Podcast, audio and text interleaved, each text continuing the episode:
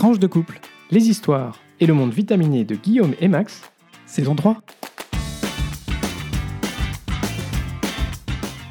Bonjour, bonsoir, nous sommes Max et Guillaume et nous sommes très heureux de vous retrouver pour ce quatrième épisode de la saison 3 de Tranche de couple.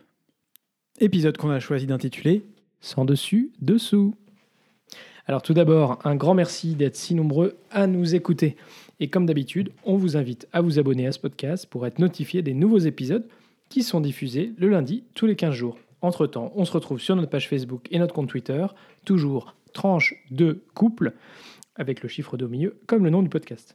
Vous pouvez nous envoyer un message par email sur tranchedecouple.gmail.com. Pour terminer cette introduction, on compte toujours sur vous pour faire connaître ce podcast autour de vous, par exemple en partageant cet épisode sur vos réseaux sociaux.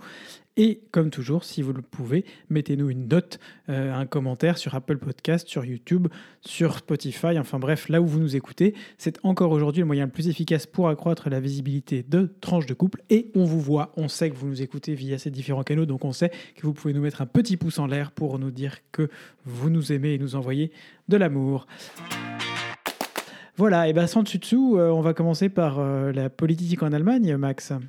Exactement. Alors il y a deux semaines, le 26 septembre dernier, se tenaient les élections législatives en Allemagne, tant au niveau fédéral euh, qu'au niveau des différents lenders. Alors on s'est dit qu'on pourrait revenir sur ces résultats, et surtout pour le niveau fédéral, sur la constitution d'une coalition gouvernementale, un processus structuré qui prend plusieurs semaines à plusieurs mois en temps normal, et ces élections ne devraient pas faire exception.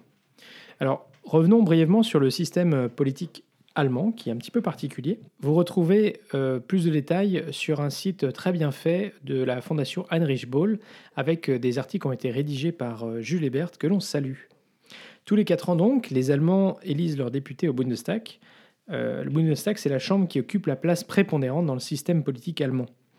L'élection des députés se fait au travers d'un système mêlant vote majoritaire et vote proportionnel, avec en fait deux voix par électeur, l'une qui sert à, élire un député par circonscription, et l'autre qui détermine l'équilibre global des forces politiques au sein du Bundestag, avec des députés qui viennent compléter le Parlement.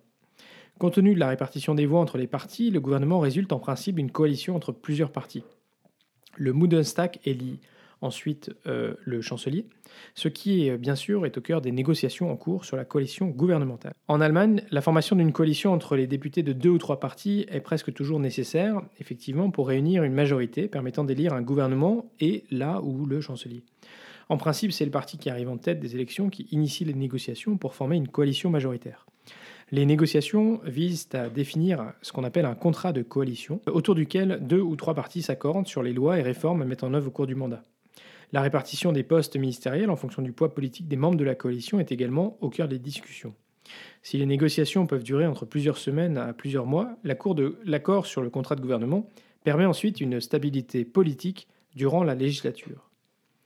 Compte tenu de ces négociations qui permettent de trouver un équilibre entre différentes formations politiques, différents types de coalitions sont possibles, y compris à Lyon, ce qu'en France serait euh, impensable, le Parti vert avec la droite. Adieu Angela et oui, parce que la spécificité des élections de 2021, c'est que euh, c'était la fin du mandat d'Angela Merkel, qui était quand même chancelière pendant 16 ans. Oh, la vache, c'était encore au lycée, quoi. Donc, elle était chancelière sous différentes coalitions, d'ailleurs. Euh, et euh, son parti, les chrétiens démocrates de la CDU-CSU, mais aussi l'autre parti majoritaire, le Parti social-démocrate du SPD, avait forgé de vifs espoirs d'être le parti majoritaire au soir des élections. Les résultats du 26 septembre donnent en réalité le SPD mené par Olaf Scholz en tête avec 25,7% des voix, euh, tandis que la CDU-CSU connaît une véritable débâcle en arrivant en deuxième position avec 24,1% des voix. Alors débâcle, hein, bien sûr, parce que euh, Merkel avait, euh, au cours des 16 précédentes années, eu euh, beaucoup de, soutien et à chaque fois la CDU-CSU c'était très bien, euh, s'en était très bien sorti. Alors en réalité, c'est le Parti des Verts avec 14,8% des voix, mais aussi le Parti libéral, FDP, avec 11,5% des voix, qui sont, au lendemain des élections, les deux partis incontournables d'une future coalition. Ils sont en position de force pour déterminer dans un premier temps avec lequel des deux grands partis ils veulent constituer une coalition gouvernementale, et ce, alors même que surprise, les, deux, les candidats des deux partis se sont déclarés prêts à assumer la fonction de prochain chancelier, y compris donc euh, le candidat de la CDU euh, CSU, euh, qui bah, en réalité est arrivé en deuxième position. Wait. Les candidats des deux partis, tu parles de la CDU, CSU et du SPD, d'accord Oui. Ok, non, c'était juste pour clarifier. Donc depuis le 26 septembre, euh, et en réalité il y avait des discussions qui avaient commencé avant, les Verts et les libéraux sont en discussion pour trouver une approche commune afin de leur permettre de peser face au troisième parti qu'ils choisiront. Ils ont mené des discussions respectivement avec le SPD et la CDU-CSU dans l'objectif de déterminer avec qui ils souhaitent engager des négociations approfondies sur un contrat de gouvernement. Avant l'élection, le FDP avait déclaré avoir une préférence pour travailler avec la CDU-CSU, tandis que les Verts, eux, préféraient le SPD. Mais en définitive, ils ont en quelque sorte un destin commun et devront faire un choix d'ici euh, à la fin de cette semaine, donc euh, au moment où le podcast sera enregistré.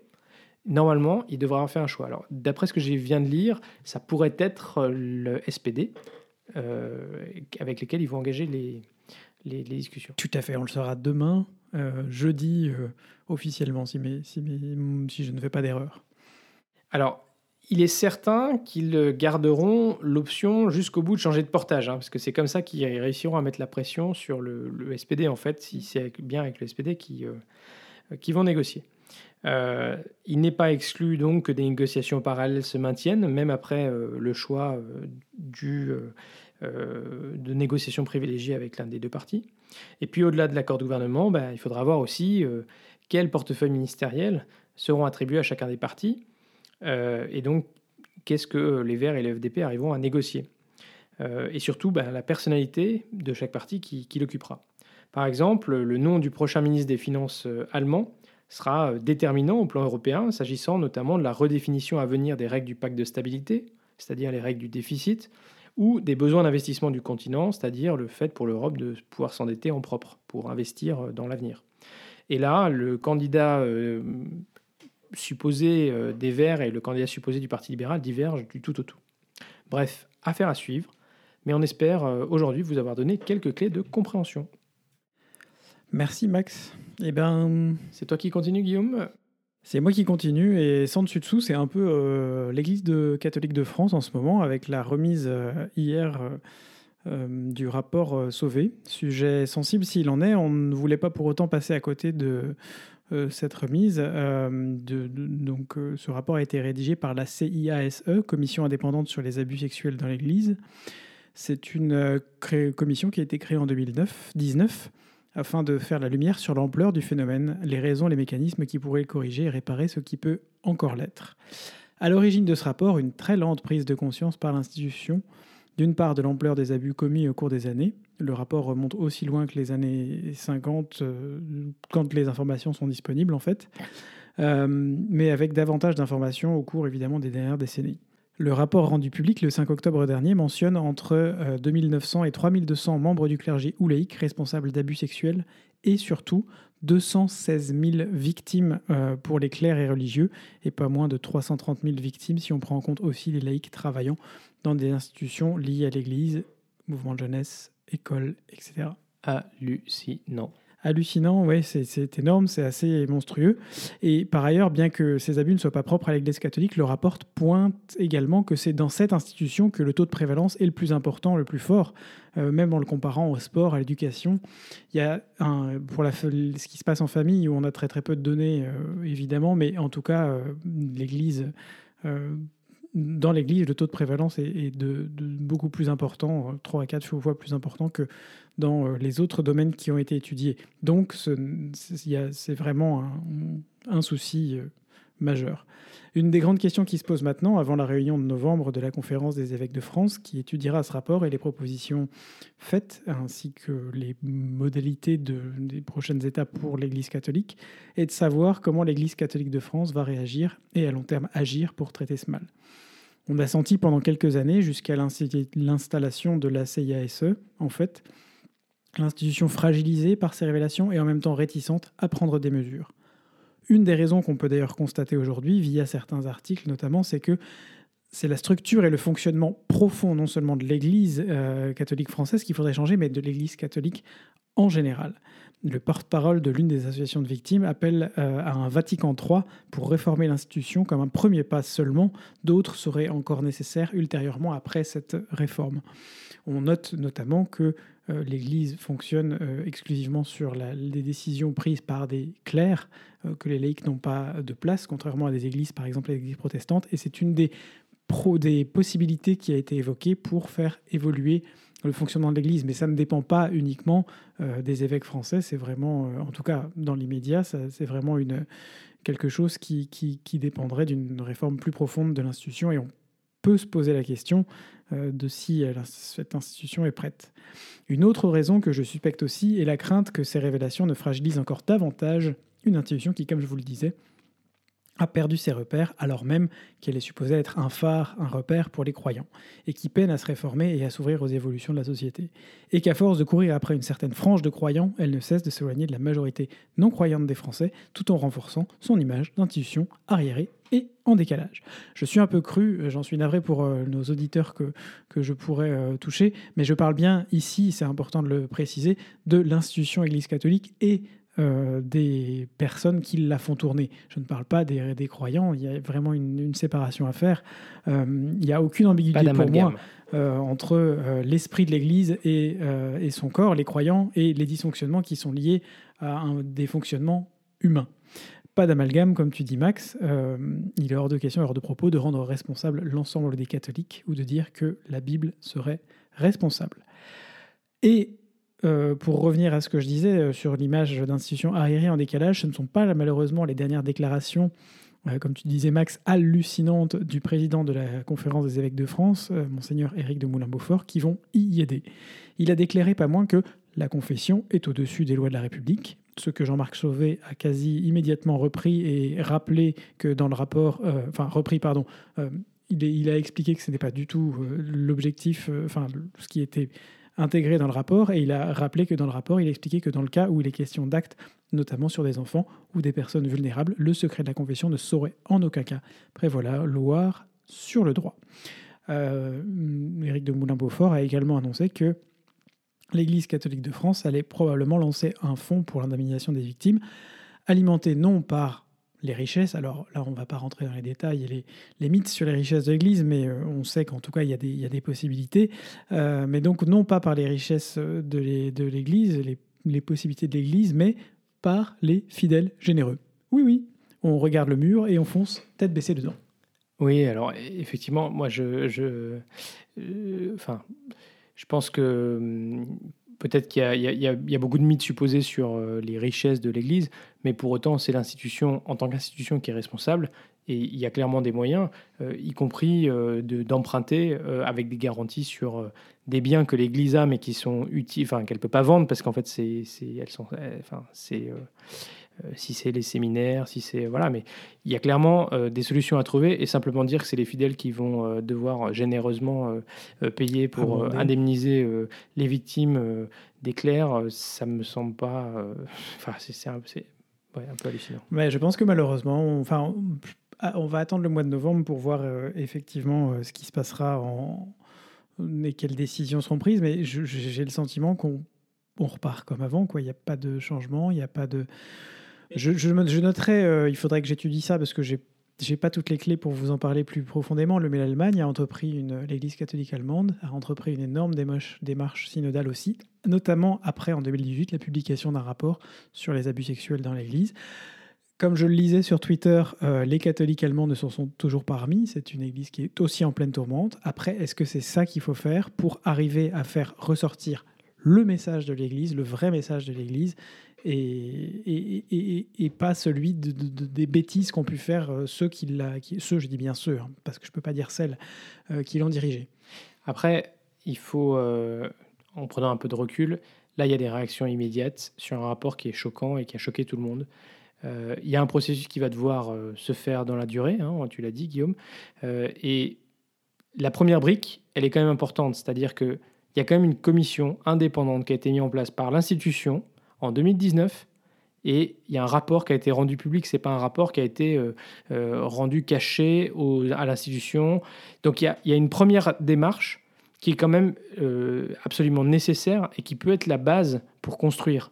La question c'est est-ce qu'ils vont prendre les mesures qui seront nécessaires pour faire progresser l'institution et que finalement l'Église catholique de France, bah, elle redevienne, voilà, enfin, dans un processus sain. Mhm. Euh, mais il faut quand même reconnaître, parce que bon, euh, les chiffres sont hallucinants, c'est choquant. Enfin, voilà, on a tous les deux été choqués euh, en, voyant tous ces chiffres sortir, même si on se doutait quand même qu'il y avait quand même un certain nombre de, de cas. mais il faut reconnaître que le, le, ménage est fait en place publique, et ça, c'est absolument nécessaire, et c'est très bien. Et il va falloir indemniser les victimes, et il va falloir qu'il y ait des choses qui changent. Mais la première étape, c'est quand même positif d'avoir fait cette démarche-là.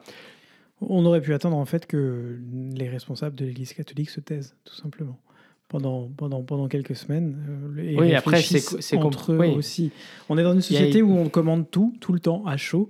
Et, euh, et peut-être qu'on va se rendre compte qu'au mois de novembre, il y a des très bonnes mesures qui vont sortir. Mais en l'immédiat, ce qui a été dit, je suis navré, mais est navrant. Alors, il y a l'évêque de euh, Strasbourg, euh, qui s'est exprimé euh, dans les dernières nouvelles d'Alsace et euh, qui a eu un, discours qui n'était pas du tout celui tenu par monseigneur Éric de Moulin-Beaufort et qui était beaucoup plus humble et voilà donc à voir. bon, on sait que les, personnes aussi ont, des manières différentes de s'exprimer.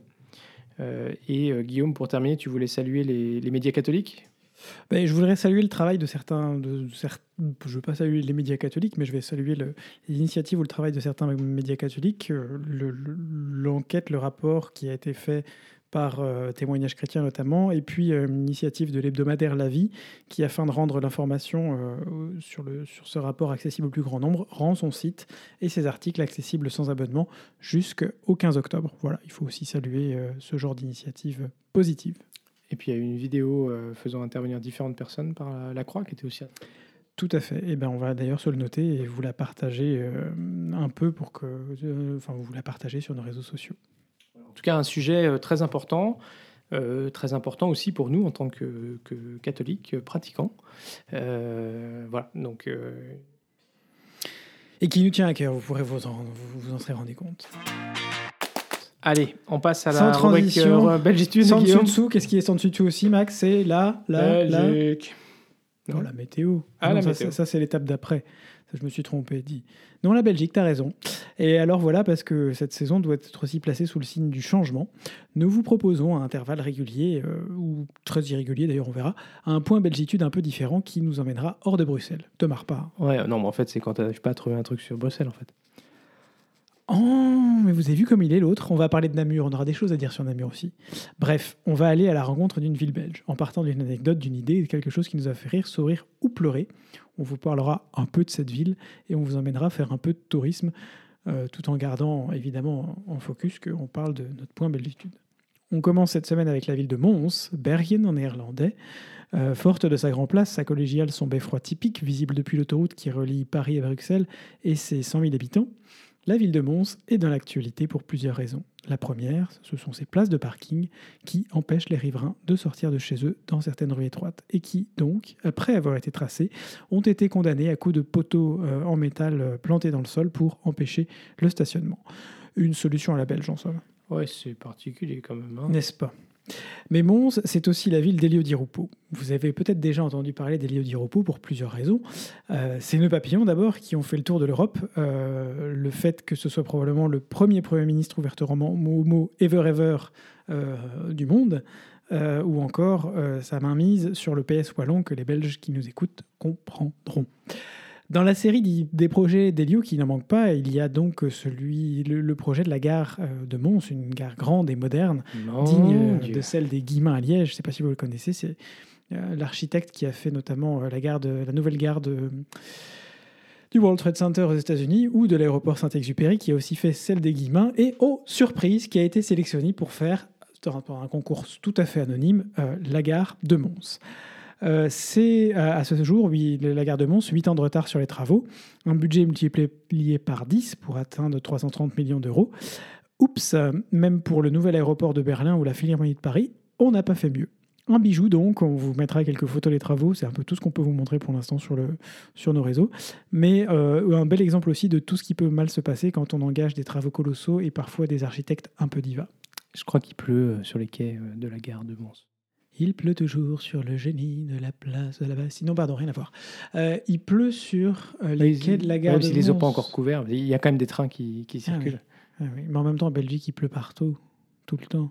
Il fait humide. Allez, sans transition, on passe à la rubrique euh, vie de couple. Et cette fois-ci, effectivement, ce qui est sans dessus-dessous, c'est La, La météo, c'est n'importe quoi. On est mouillé. Je crois que c'est le moins qu'on Ouais, peut dire. On est mouillé et puis on commence à avoir frais. hein, on a allumé le chauffage. hein. Ah mince. Et oui, même et pour la première fois de ma vie, je crois que j'ai moi-même pris l'initiative de monter le chauffage. bienvenue en automne. Terrible. On a ressorti le pantalon de pluie pour le vélo. Vous savez, c'est élégant le pantalon de pluie. On vous en a déjà parlé, je crois, mais c'est très élégant. Très très utile pour le hashtag vélo Une allure de Stormtroopers noir. Enfin, en noir. Voilà, donc en fait, euh, je crois qu'on a rangé les, les comment les shorts. Enfin non, parce que en fait, euh, moi je le garde pour euh, ce week-end. Sorry. Je l'ai sorti le pull en cachemire, enfin semi-cachemire, enfin tiers de cachemire, enfin je sais pas. Enfin bref, j'ai sorti le pull un peu chaud, quoi. Merci, bonne moment. Merci, bonne maman. Euh, voilà, et puis bah, l'automne, c'est aussi le moment où on prépare les petites conserves pour l'hiver. Eh oui. on a fait des conserves de coulis. Eh oui, ce week-end, on a eu la, la visite, la visite de, de Françoise et Quentin. Françoise, si tu nous écoutes, big up, euh, ma marraine, euh, qui sont venus nous, nous, nous- nous rendre visite. On a eu une maison bien occupée ces, ces dernières semaines, et puis, mais c'était chouette en fait. Après quasiment un an et demi de disette sans pouvoir partager cette maison et, et l'ouvrir et proposer notre espace euh, à d'autres personnes, c'était chouette. Moi, j'ai trouvé aussi d'avoir, euh, de recommencer à avoir du monde ici. Et comme tu le disais, Max, on a fait notre traditionnel euh, euh, après-midi coulis de tomates, n'est-ce pas? Et oui, enfin, Vous avez mis le- la recette l'année dernière. le- premier, je crois, parce que peut-être qu'on va, on va regarder si on en fait d'autres. Ouais, on va voir, mais j'ai plus de. C'est de très utile pour pouvoir euh, faire ensuite les pizzas, lasagnes, des les tomates, des lasagnes. pizzas. Ouais. Non, non, c'est chouette. Et euh, bon, ça évidemment, c'est sous réserve qu'on a un peu de temps parce que nos emplois du temps sont aussi bien, bien chargés pour ces semaines qui passaient et puis ces semaines qui viennent. Je crois qu'on s'est rendu compte que entre nos, nos activités perso, le boulot, euh, je crois qu'on n'a plus un seul week-end avant le mois de février. Non, bah alors du coup, pour vous dire, d'habitude on enregistre le week-end euh, de la Hashtag diffusion euh, du podcast. Là, on avait quand même été euh, remis à, euh, enfin rendu, pardon, à enregistrer le podcast un mercredi soir à 21h30 euh, quand je suis rentré à 21h. C'est vrai que ça nous est jamais arrivé hein, de ne pas enregistrer le podcast le week-end. Non, on l'a on l'a Euh, non. délocalisé, on a fait des enregistrements ailleurs, notamment à Lyon, mais, mais le, le pas l'enregistrer. Nope. Bon, et d'un point de vue culinaire, l'automne, c'est aussi euh, le retour des soupes. Ouais, alors ça, c'est difficile de vous en parler tout de suite parce qu'en fait, euh, ben, On n'a pas euh, recommencé encore. Hein? Ouais, on n'a pas On n'a pas recommencé effectivement euh, les soupes. Là, c'était un peu tendu au niveau trouver du temps pour les faire. Mais promis, la semaine prochaine, je ferai des soupes. Je devrais avoir un peu de temps, peut-être. On verra. Et euh, Voilà, les vacances sont bien loin. ah, je croyais qu'on était bientôt en vacances. Bah, je crois pas, non. Parce que en fait, le truc, c'est que On on a- vient tous les deux de bailler pour vous décrire l'état dans lequel on est. On vient tous les deux de bailler tour à tour. On a, on a tellement de boulot qu'on a des jours de congé à poser et en fait on n'arrive pas à trouver des jours qu'on peut poser ensemble. Mon Dieu. Voilà, mais c'est ça aussi la vie de couple, accommoder euh, les calendriers professionnels de- des deux et on sait que ça c'est un challenge. Ouais, bah on avait réussi à le faire hein, pendant un an et demi, entre mars 2020 et, et- et juillet 2021. Finalement, on avait réussi à trouver une, une forme de, de fonctionnement où on s'accommodait assez bien. hein. Ouais, bah c'est sûr, les vacances elles étaient passées à la maison. Du coup on travaillait en fait. Ah, Euh, hashtag lol. Voilà, bon, allez, parce que le temps euh, tourne euh, et que notre, nos deux rubriques intro, là, enfin notre rubrique intro était euh, quand même un petit peu, euh, un petit peu longue. Mm. Euh, on passe, euh, Guillaume, à la rubrique euh, découverte.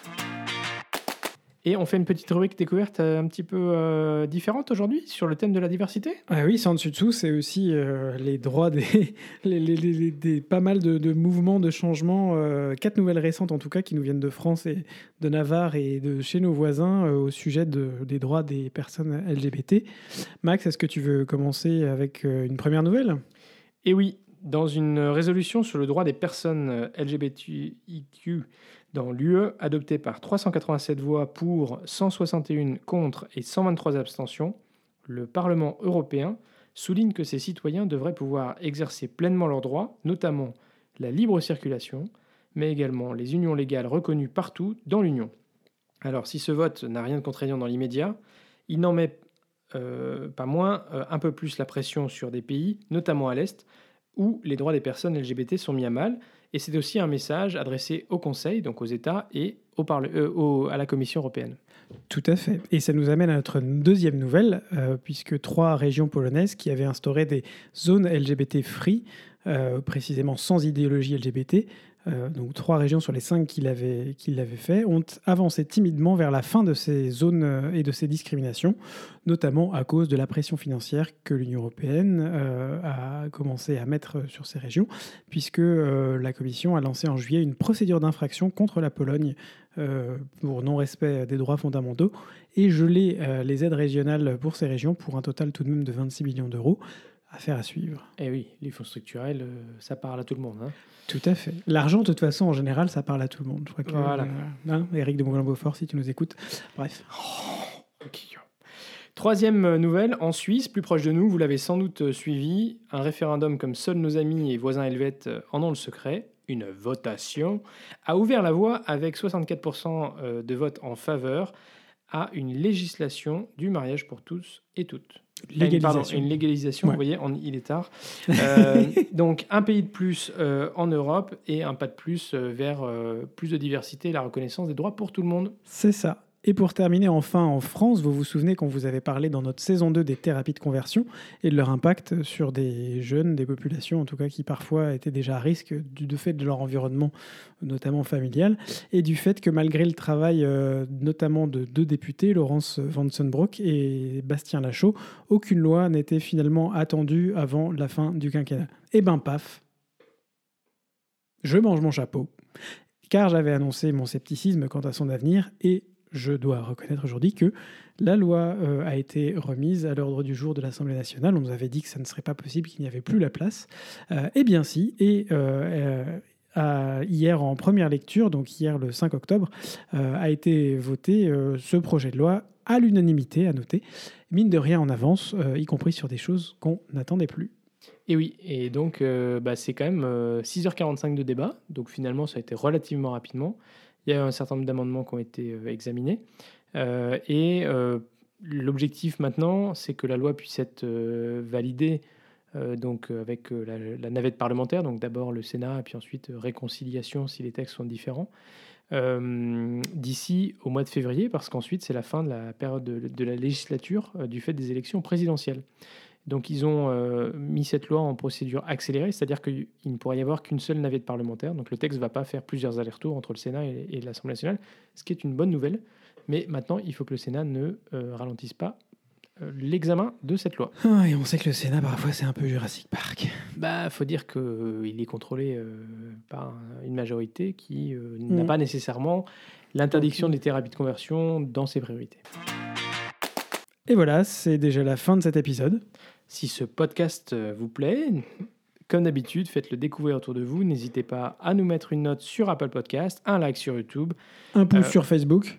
Et puis, euh, vous pouvez aussi ben, envoyer cet épisode à vos contacts par message, par SMS, par email. Par hibou, tout ce que vous voulez.